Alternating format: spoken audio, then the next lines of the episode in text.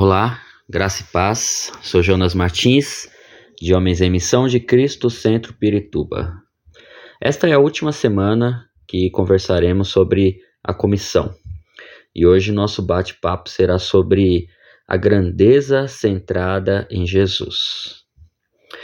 Digo-lhes a verdade: aquele que crê em mim fará também as obras que tenho realizado fará coisas ainda maiores do que estas, porque eu estou indo para o Pai, e farei o que vocês pedirem em meu nome, para que o Pai seja glorificado no Filho.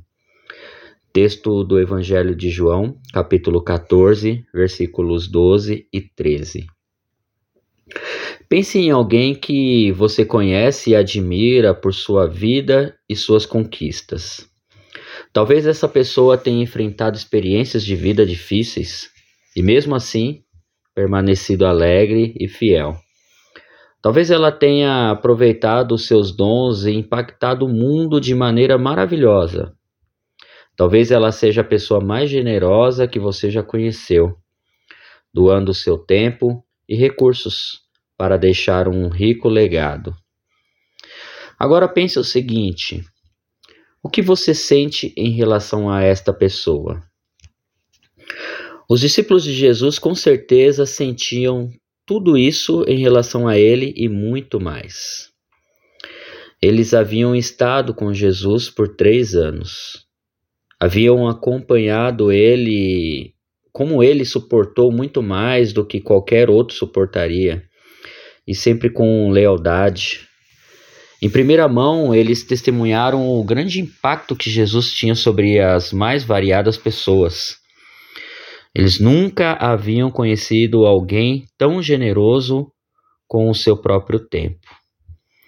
Naquela época, pode até não parecer que Jesus tinha muitos recursos, mas a verdade é que os seus recursos para ajudar e ensinar as pessoas pareciam nunca ter fim.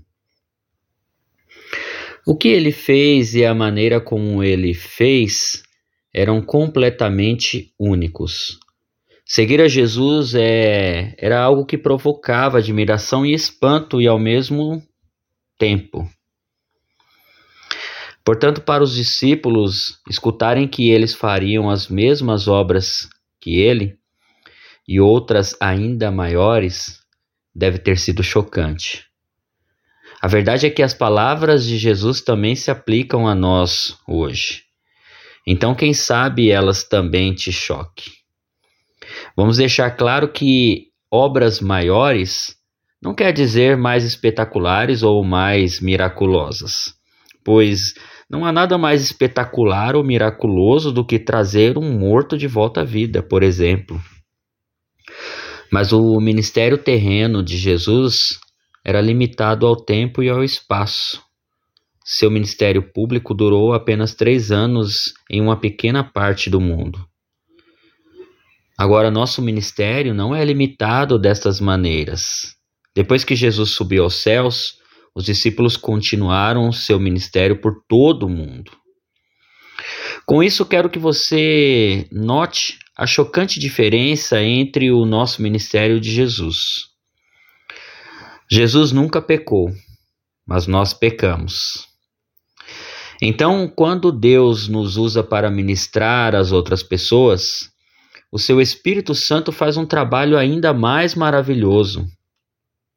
Ele prepara nossos corações e mentes para compartilhar sobre o Evangelho e nos dá a coragem que precisamos para fazê-lo. O Espírito Santo tem uma maneira especial de mostrar àquele ouvinte a fidelidade de Deus e não a nossa infidelidade. Ele abre os corações das pessoas para aceitar a verdade das nossas palavras, independente de como as proferimos. Mas para essa obra do Espírito Santo ter início, precisamos dar passos de fé. Resumindo as palavras de Paulo em Efésios capítulo 3, versículo 20, nem mesmo o maior sonhador do mundo imagina o que Deus pode fazer usando você que me ouve hoje. Saiba que o poder de Deus atua através de você. Saiba que condicionando o seu coração e a sua mente a propagar a obra redentora de Cristo às pessoas no mundo, Jesus te usará para obras ainda maiores, para que a glória dele e para o bem de todos aqueles que o receberem. Se você entende que estava morto em uma vida de pecado e que foi ressuscitado para uma nova vida assim que conheceu Jesus, o maior milagre de todos já foi realizado em sua vida. Esse milagre se chama salvação e ela veio de graça até você por meio de Jesus Cristo, que enviou seu Espírito Santo num time exato para conduzir alguém a falar desse grande amor para você. E agora que você sabe disso, tem duas opções de vida a escolher. A primeira delas é viver uma vida egoísta e não propagar a maravilha de presente que você recebeu. E a segunda é ser um testemunho vivo de Deus ao mundo, propagando o seu reino a todos que você encontrar durante toda a sua vida. Creio que a melhor escolha fará você compreender seu propósito de vida. E se você compreendeu, ore comigo assim. Senhor Deus, em nome do seu Filho Jesus Cristo, quero te agradecer pela graça da salvação que me deu. E a partir de hoje, quero ser um transmissor dessa verdade a todos, pois entendi que não merecia tanto e me foi dado muito mais do que eu poderia imaginar. Amém. Que Deus te abençoe e que você tenha uma ótima semana.